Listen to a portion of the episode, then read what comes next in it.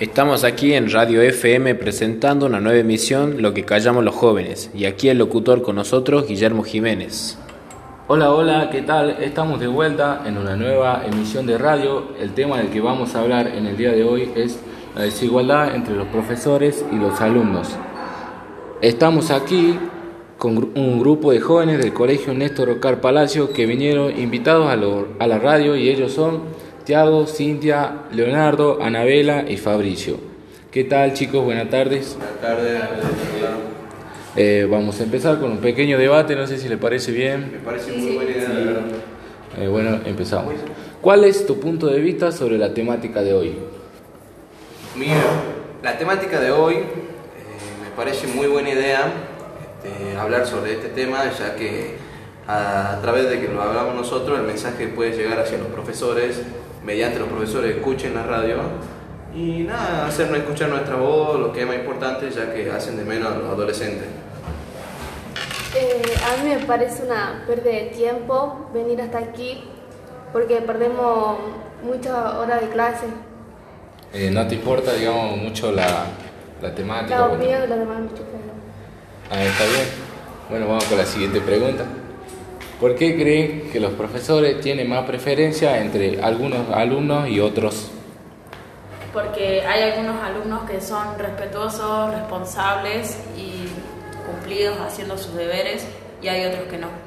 No, pero o sea, el- a los profesores no les tiene que importar si el alumno es cumplido o no, porque el cuerpo educativo le paga eh, y el Estado también le paga para que el Para hacer Para claro, hacer su trabajo bien, digamos. claro, y sin preferencias, digamos, entonces no tiene que haber preferencia entre este sí y este no, porque me hace la tarea y este no, digamos. Ah, está bien.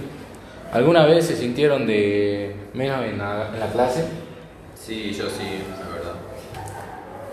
Eh, ¿Tenés alguna anécdota para compartir con todo el grupo?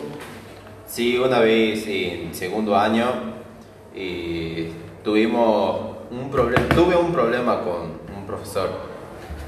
El profesor llamado Waldo eh, él como que prefería más a una compañera, pero cada vez que, que íbamos, el profesor decía que no era prohibido que él diga dos veces las mismas cosas, que le vuelva a repetir, le vuelva a explicar todas las cosas. Pero él no, a ella si ella faltaba, eh, ¿Te hacía excepción en particular, digamos, en ella? claro, como que la prefería más a ella y a, a todos nosotros lo trataba como una cagada. Ah, tenía preferencia sobre algunos alumnos y otros. Sobre todos los alumnos, la tenía como ella arriba encima de todos y nosotros como en la basura de... O sea, que Y- ella era la única.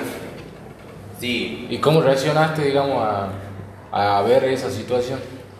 Y reaccioné mal, la verdad, porque una vez ya me había cansado, porque me trató de muy de menos, cosas que entonces me levanté para enfrentármele, pero mis compañeros me han sacado del curso. Entonces tuve que ir a dirección nomás con mis compañeros.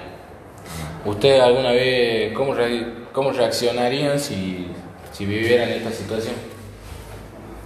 Eh, yo me metí una piña de una. ¿Están en, en contra? Un poquito o- agresivo. Yo, eh, yo creo que un poco agresivo, ¿no?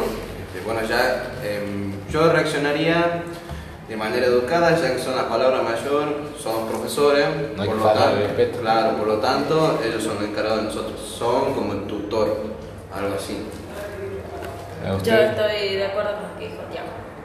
Eh, yo no, no, no sería agresivo como para pegarle al profesor, porque siempre y cuando son siempre mayores que nosotros, eh, yo lo que haría, este, no ignoraría el tema ni nada, sino presentaría el tema en dirección y que el cuerpo educa- eh, directivo... ¿No lo se- dejarías pasar así como si nada? No, no, no, sé que lo presentaría al mayor del el que está arriba del profesor y que el- ellos se encarguen de solucionar el problema, Ah, digamos.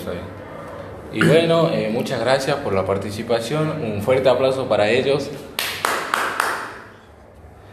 Esto fue todo por hoy y nos vemos en una próxima emisión de FM 5020. Gracias por todo y perdón por tan poco.